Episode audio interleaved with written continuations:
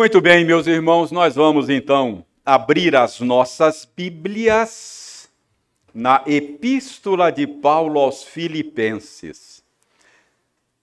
No último domingo que eu preguei aqui, cheguei em casa, a Eliane falou: Você falou Efésios. eu falei: Falei. Aí eu fui lá na gravação para conferir, eu tinha falado Efésios mesmo. Mas é, é Filipenses, viu? É Filipenses. Nós estamos estudando a epístola de Paulo aos Filipenses. Hoje vamos ler os versos 27 a 30, ok? Filipenses capítulo 1, versos 27 a 30. Eu leio, você acompanha aí com atenção, com interesse, com alegria, porque é a palavra de Deus. E depois permaneça com a sua Bíblia aberta, tá bom? Diz o seguinte, Filipenses 1, 27 a 30. Vivei acima de tudo, por modo digno do Evangelho de Cristo, para que, ou indo ver-vos, ou estando ausente, ouça no tocante a vós outros, que estáis firmes em um só espírito, como uma só alma, lutando juntos pela fé evangélica, e que em nada estáis intimidados pelos adversários. Pois o que é para eles prova evidente de perdição, é para vós outros de salvação, e isto da parte de Deus porque vos foi concedida a graça de padecerdes por Cristo e não somente de crerdes nele, pois tendes o mesmo combate que vistes em mim e ainda agora ouvis que é o meu. Até aí, vamos então orar pedindo ao Senhor a bênção da iluminação do Espírito Santo. Senhor, nós clamamos a Ti pela iluminação do Espírito Santo, sem a qual nós não poderemos ter uma compreensão boa do sentido desta passagem que o Espírito Santo, que trabalhou no apóstolo Paulo, quando ele escreveu estas coisas, esteja trabalhando agora em nós.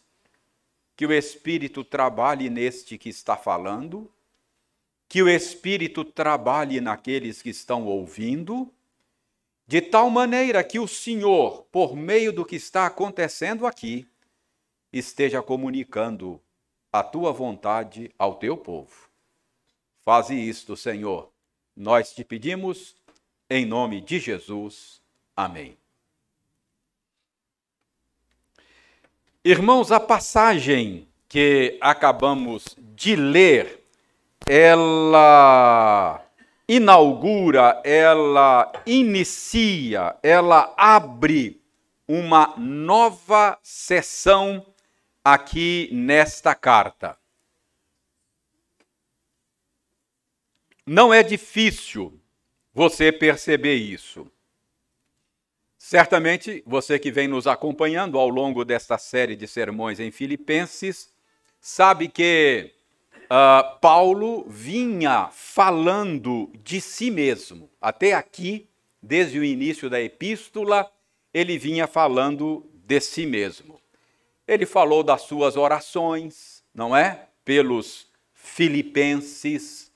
Ele ele falou das coisas que lhe aconteceram e como estas coisas que lhe aconteceram estavam contribuindo para o avanço do evangelho.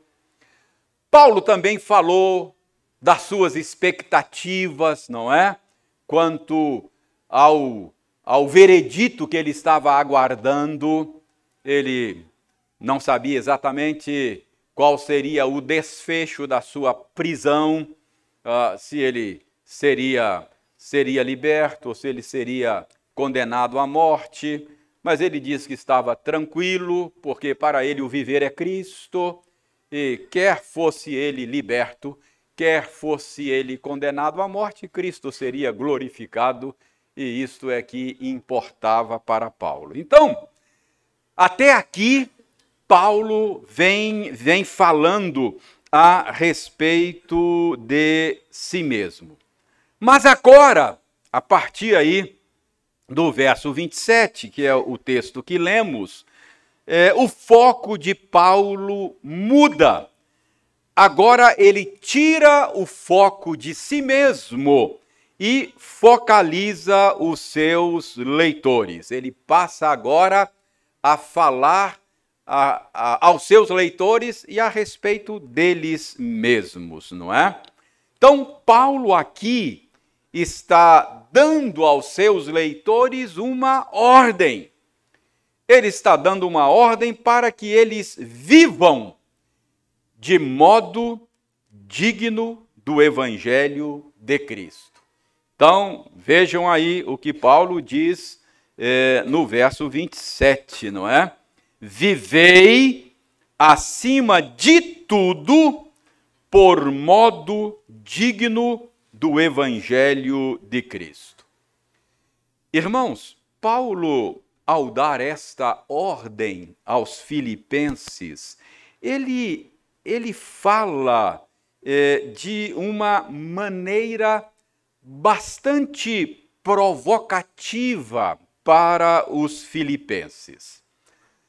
É que Paulo Paulo usa um verbo aqui, um verbo grego, que é bastante provocativo.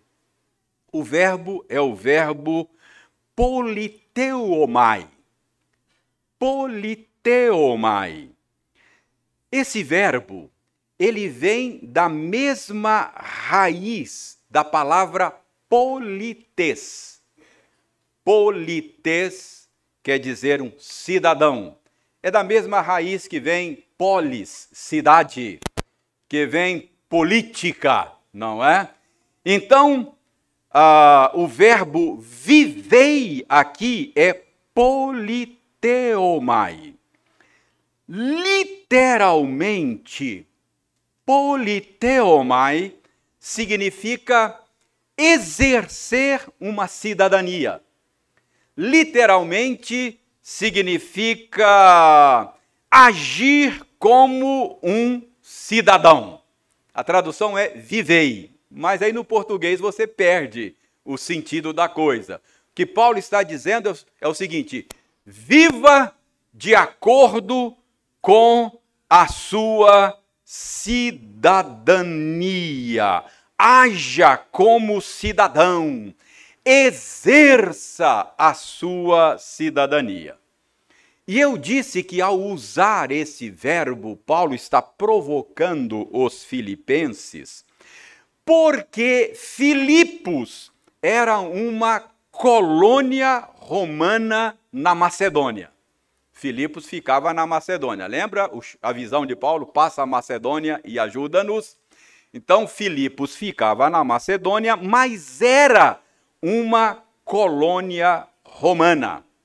E muitos dos filipenses tinham cidadania romana, o que implicava uma série de privilégios.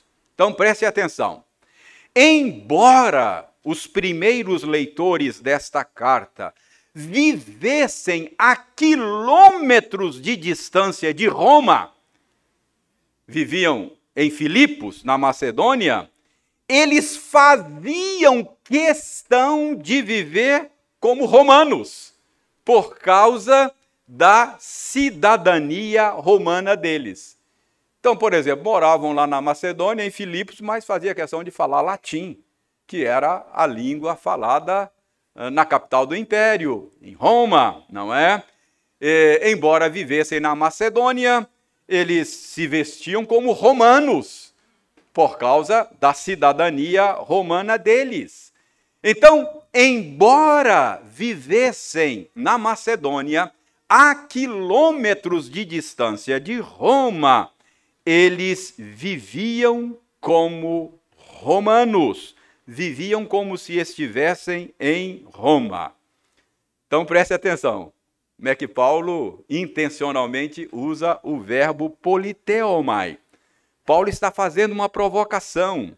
Ah, se você der uma olhada logo na frente, é, nessa mesma epístola, capítulo 3, verso 20, você vai ver que Paulo usa essa mesma palavra e ele fala aí no 3,20, é, trazendo o tema da cidadania mais uma vez, lembrando a eles que a nossa cidadania, a nossa pátria está no céu, não é? 3,20. Uh, ah, pois a nossa pátria, a nossa cidadania, é, não é verbo aqui, aqui é o modo substantivo, a forma substantiva, mas é a mesma palavra.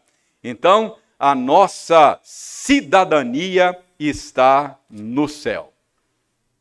Irmãos, então prestem atenção. O que, é que Paulo está fazendo aqui? Paulo está dizendo mais ou menos o seguinte: assim como vocês, mesmo vivendo em Filipos, na Macedônia, se comportam como romanos por causa da cidadania de vocês, assim também vivam na terra como cidadãos dos céus, por causa da cidadania celeste de vocês. Percebe ah, o gancho que Paulo pega aqui? Ah, ele está provocando os seus leitores. Vocês vivem na Macedônia, vivem em Filipos, mas se comportam como romanos, porque têm cidadania romana. É uma colônia ah, romana.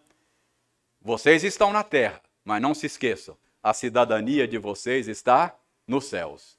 Portanto, se comportem como cidadãos dos céus. Politeomai.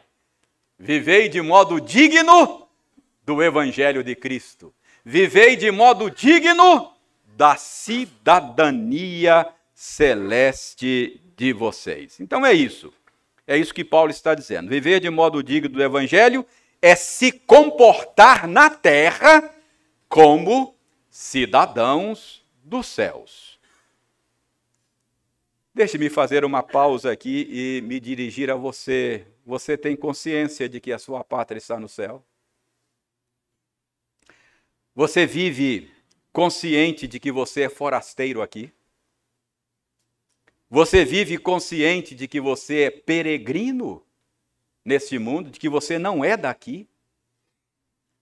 Isto significa, irmãos, viver nesta terra, neste mundo, sem se conformar com, com a mentalidade que governa a vida nesse mundo.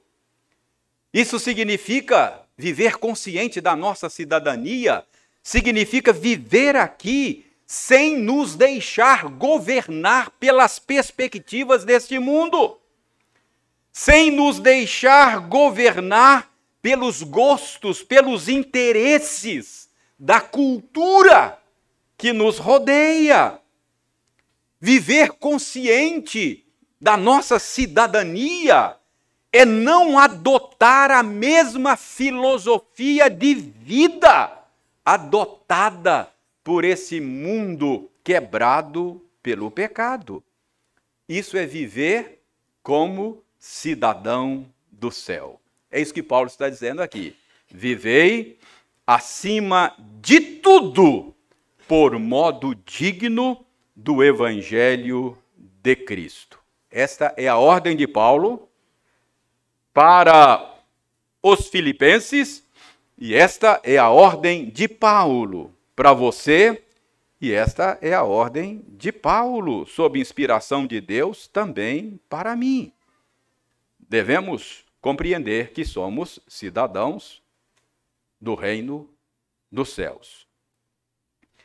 Toda a nossa conduta deve ser governada, todo o nosso estilo de vida deve ser determinado pelos valores do reino de Deus. Vivei, acima de tudo, por modo digno do Evangelho de Cristo.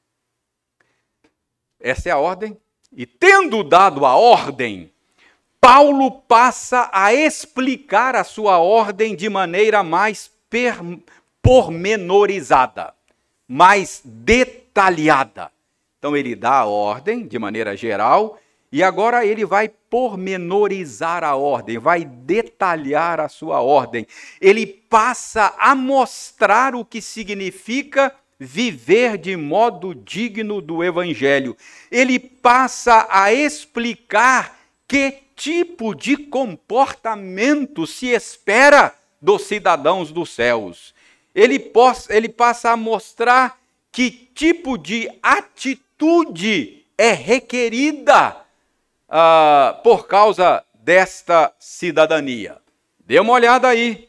Final do verso 27, Paulo diz que espera encontrar os seus leitores firmes em um só espírito, com uma só alma, lutando juntos pela fé evangélica. Se ao dar a ordem, Paulo usou uma linguagem é, política, não é? Ah, uma metáfora política, cidadania, Agora, ao detalhar, ao pormenorizar a sua ordem, Paulo usa uma metáfora tirada do mundo esportivo. Lutar juntos, aí no, no verso 27, é um único verbo no grego. Lutar juntos é a tradução do verbo sinatleo, verbo grego sinatleo.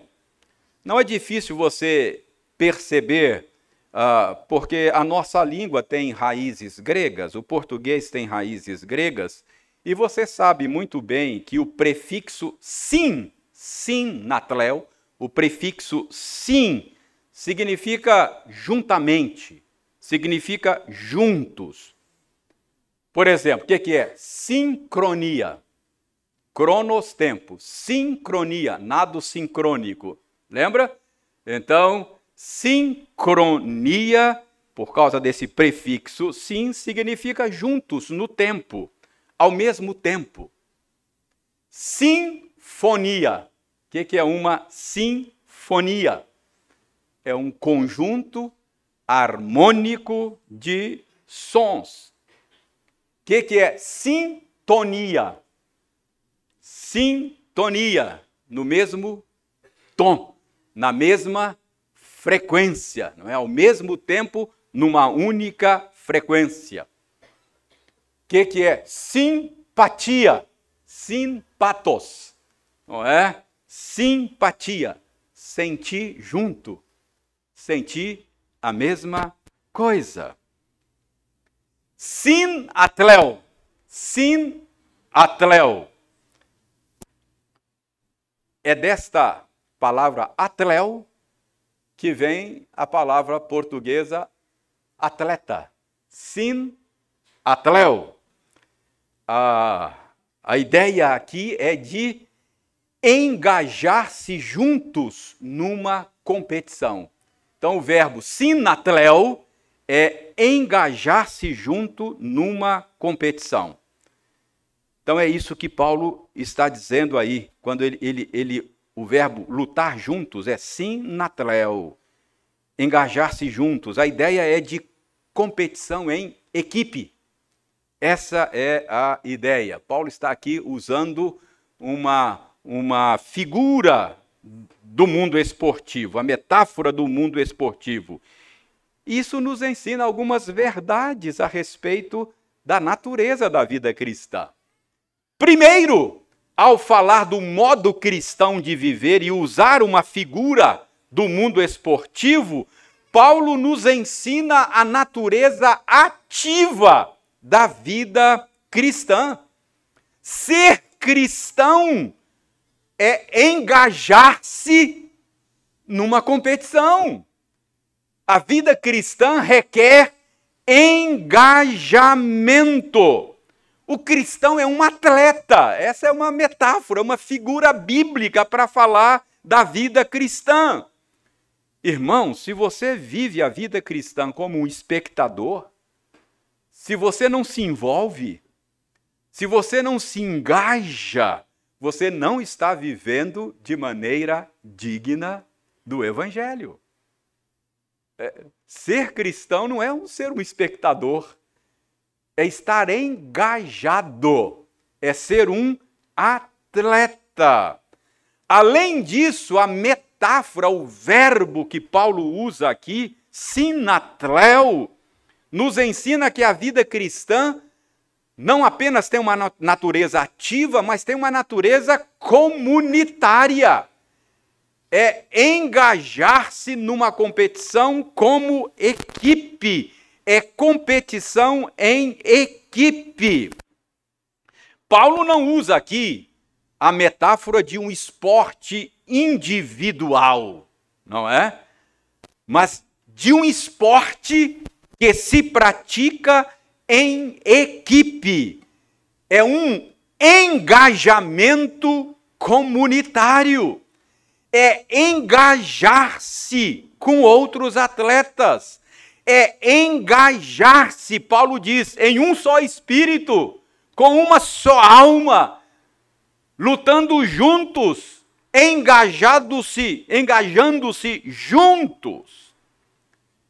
Então, se você quer se você não quer participar desse trabalho de equipe, se você se você acha que pode ser cristão isoladamente, uh, você não está vivendo de maneira digna do Evangelho de Cristo. E em terceiro lugar, a metáfora de Paulo nos ensina que a vida cristã tem um alvo, tem um objetivo. Veja aí no final do verso 27, nós somos chamados a engajar-se em equipe, a lutar juntos por algo bem claro aí, pela fé evangélica. O que é esta fé evangélica? Para pela qual nós somos convocados a lutar. Irmãos, fé aqui não deve ser entendido no sentido subjetivo como confiança. Fé aqui deve ser entendida como no sentido objetivo. A fé aqui são as verdades em que se crê, as verdades que sustentamos. Esta é a fé evangélica. É o conjunto de verdades do evangelho. Por exemplo, eu tenho às vezes pedido aos irmãos que nós recitemos o credo apostólico. O que, é o credo apostólico? É um antigo resumo da fé evangélica. É o conjunto de verdades resumida, não é? Numa declaração credal que os cristãos creem. É a fé evangélica, é um resumo da fé evangélica. Então, fé evangélica é o conjunto de verdades que os cristãos admitem. É o conjunto de verdades que os cristãos sustentam, tanto no seu discurso quanto na sua conduta. Nós não apenas pregamos estas verdades, mas nós vivemos de acordo com estas verdades, a fé evangélica. Deixe-me dar um exemplo para você. Já que eu falei no credo apostólico, o credo apostólico começa assim: Creio em Deus Pai, Todo-Poderoso, Criador dos céus e da terra. Isso é parte da fé evangélica. O que, que nós cremos, nós os cristãos? Nós cremos em um Deus que é Pai, por toda a eternidade e que esse Deus, que é Pai, trouxe à existência todas as coisas pela palavra do seu poder. Ele é o Criador dos céus e da terra. É isso que cremos, é isso que pregamos e é isto que sustentamos. Nós sustentamos esta fé. Isso tem implicação. Se o mundo é criado e se ele não veio à existência por acaso, por meio de uma explosão casual que aconteceu há bilhões de anos, ah, então existe um Criador que é um ser moral e que estabeleceu uma ordem moral no universo. Então nós sustentamos que há uma ordem moral no universo. Isso é fé evangélica. Nós cremos que instituições como casamento e família é parte dessa ordem moral estabelecida por Deus desde o princípio. Gênesis capítulo 1. Deus instituiu o casamento, Deus instituiu a família e os contornos e os parâmetros destas instituições é parte da estrutura criacional desse Deus. Creio em Deus Pai, Criador dos céus e da terra. Essa é a nossa fé. Nós sustentamos pela nossa vida e pelo nosso discurso que quando o Criador instituiu casamento e instituiu a família, ele instituiu o casamento para funcionar com base numa conjugalidade heterossexual, monogâmica e indissolúvel.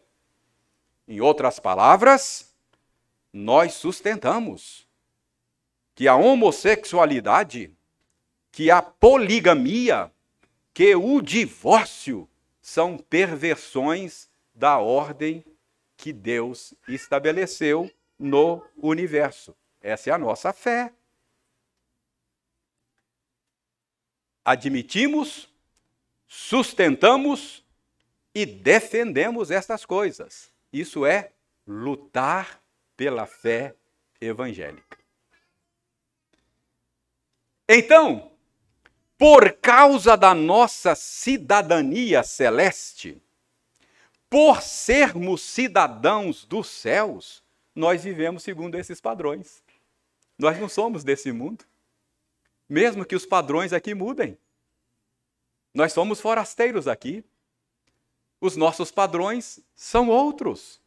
Por causa da nossa cidadania nós vivemos segundo esses padrões. Isso é portar-se como cidadãos dos céus. Isso é exercer a nossa cidadania celeste. É portar-se neste mundo como forasteiros, como estrangeiros, como peregrinos aqui. Então é isso que Paulo está dizendo. O que é portar-se como estrangeiro e forasteiros aqui? Paulo explica Espero encontrar vocês lutando juntos, como uma equipe, uma só alma, um só coração, firmes pela fé evangélica. Então, ele está aqui destrinchando o que significa exercer a nossa cidadania celeste. Mas Paulo sabe que vivemos num mundo que é indisposto contra Deus e a sua vontade. Nós vivemos num mundo que é contra o Senhor e o seu ungido. Por isso, em todas as épocas, em todos os lugares, os que admitem e sustentam a fé evangélica sofrem oposição. Por isso, Paulo também, no versículo 28, ele diz que nós não devemos nos deixar intimidar em nada pelos adversários. Por isso que Paulo diz aí. Primeiro ele diz: Eu espero encontrar vocês firmes, verso 27, lutando firmes, vivei acima de tudo por modo digno do evangelho, para que, ou indo ver-vos estando ausente, eu ouça no tocante a vós outros que estáis firmes. E no verso 28, além de firmeza, ele diz: Não se deixem intimidar em nada pelos adversários. E ato contínuo, Paulo passa a nos encorajar. Na segunda parte do verso 28, ele diz: Não se deixe intimidar, por quê?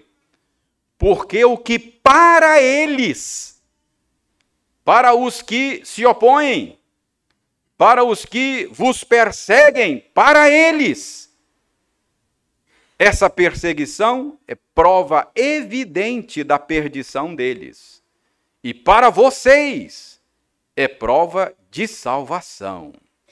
Notem o que Paulo está dizendo: que a oposição, a perseguição, a hostilidade dos inimigos da fé evangélica é, ao mesmo tempo, sinal de perdição para eles e sinal de salvação para os cristãos perseguidos e fiéis.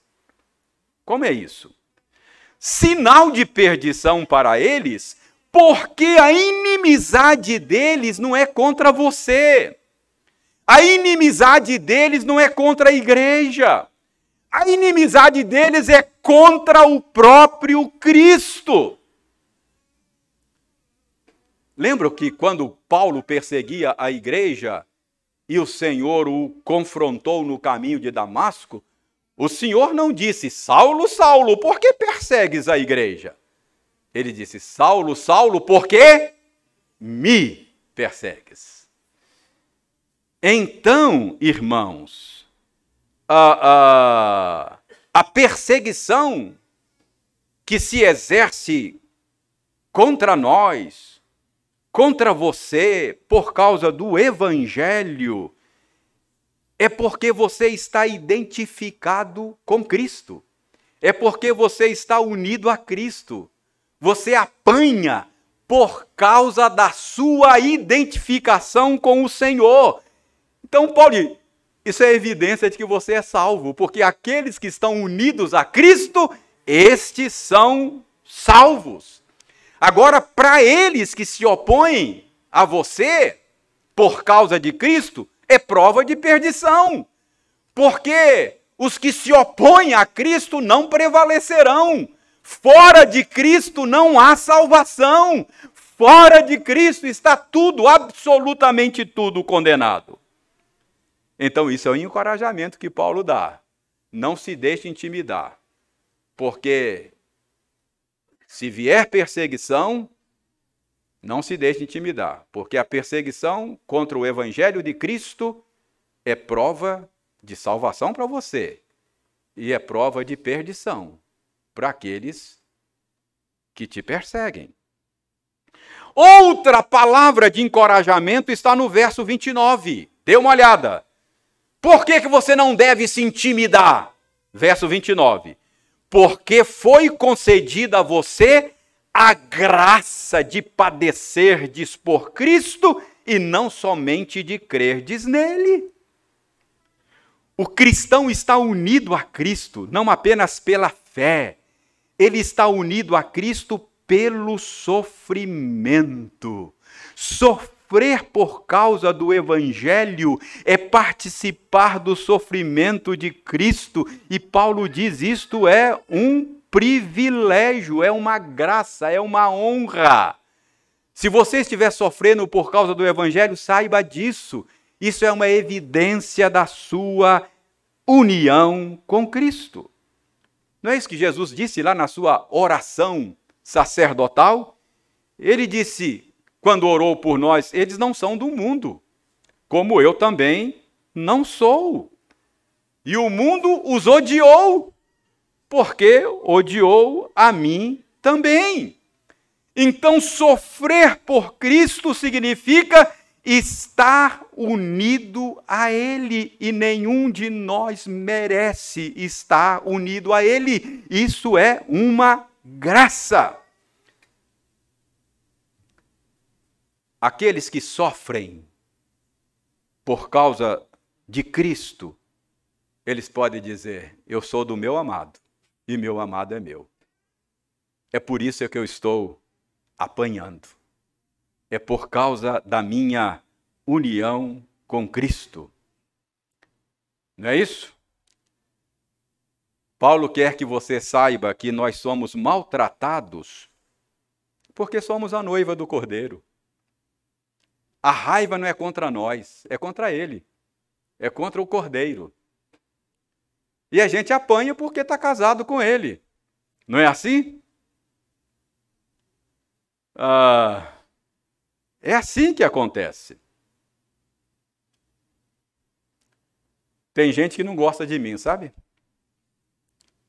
Aí maltrata a Eliane. Não tem nada contra a Eliane. Mas para me atingir, maltrata a Eliane. Não gosta de mim, ataca a Eliane. Não é assim que faz? Não gosta do marido, bate na esposa. Não tem nada contra a esposa.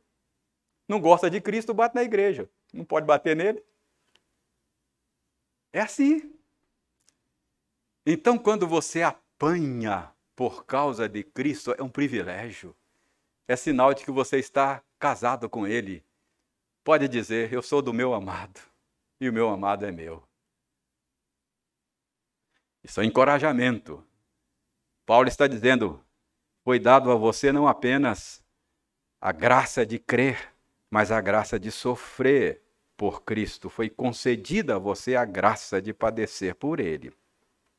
Finalmente, Paulo diz no verso 30, pois tendes, isso é um outro encorajamento, pois tendes o mesmo combate que vistes em mim e ainda agora ouvis que é meu.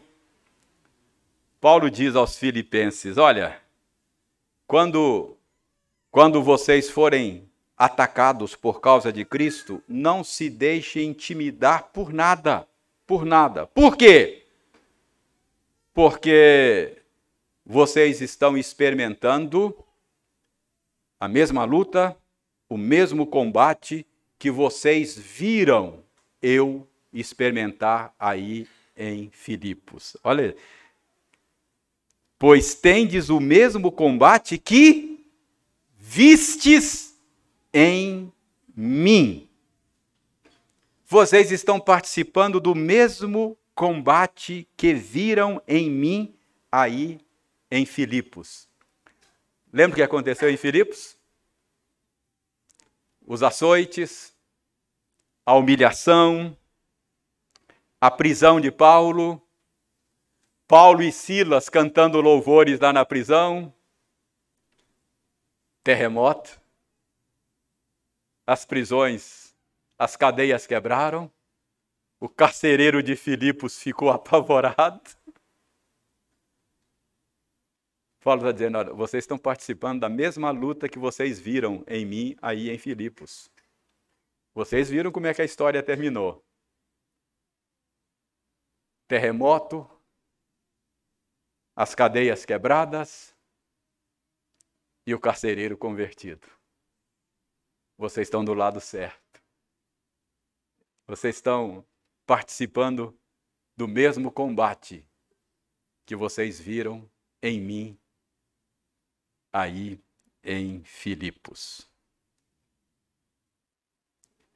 Vocês sabem, pelo meu exemplo, que Cristo prevalecerá.